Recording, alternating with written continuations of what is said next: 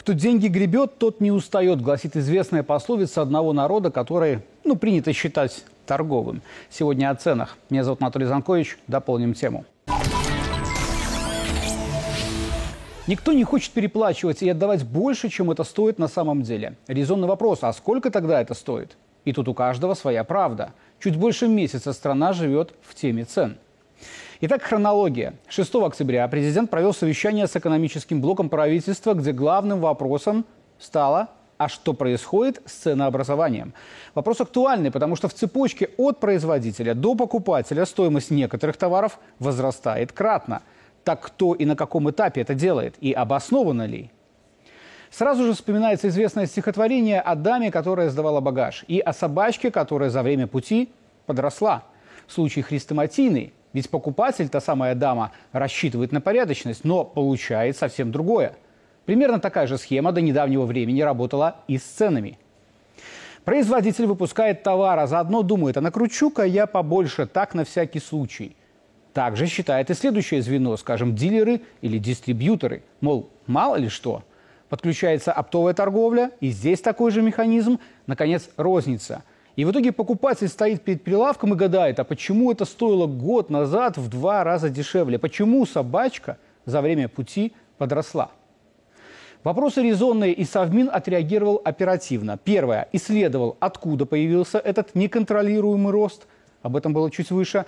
И второе. Отрегулировал всю цепочку ценообразования от производителя до прилавка. Вот правительство, это редко бывает, когда оно может, выполняя поручение президента, забежать намного вперед. На примере регулирования цен приводил пример, когда ну, цены просто были откручены на 30-40% назад, а может быть и больше по некоторым группам товаров.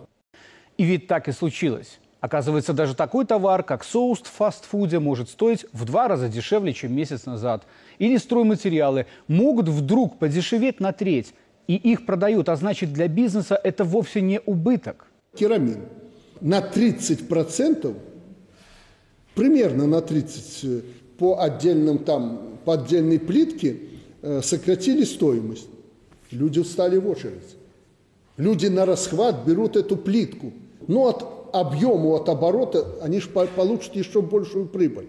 Ну, стоило собачиться перед народом и поднимать э, на заоблачную высоту цены. Что главное для любого бизнеса? Конечно, прибыль. Но подходы и методы к прибыли могут быть разными. Можно выбрать маржинальность, взвинтить цены на 100% и ждать своего одного покупателя. А можно брать оборотом, когда поставить надбавку в 10%, и уже 10 покупателей тебе в итоге принесут такое же количество денег. И если кто-то про риски, то давайте без мифологии. А то с таким подходом будем таксистами-бомбилами. Вот недавний случай, когда в Минске водитель взял с пассажира за 10 километров пути 60 рублей. Нормально тогда? Вот, кстати, хороший повод разобраться в этом сегменте, потому что не первый раз уже такое. И ведь вопрос в добросовестности перевозчика, который говорит, что едем по тарифу, а какой там тариф, сколько заплатит условная бабушка в конце поездки. Но это задача на будущее.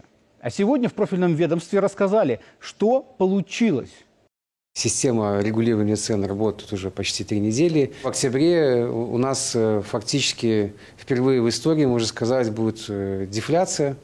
Э, не буду говорить, какая цифра, но она, она будет. Ну и, соответственно, в годовом выражении инфляция существенно замедлится. Оптимистично. Весьма. И если насчет выводов, то должны быть четкие правила игры в ценообразовании для всех. А любая стоимость четко обоснованная.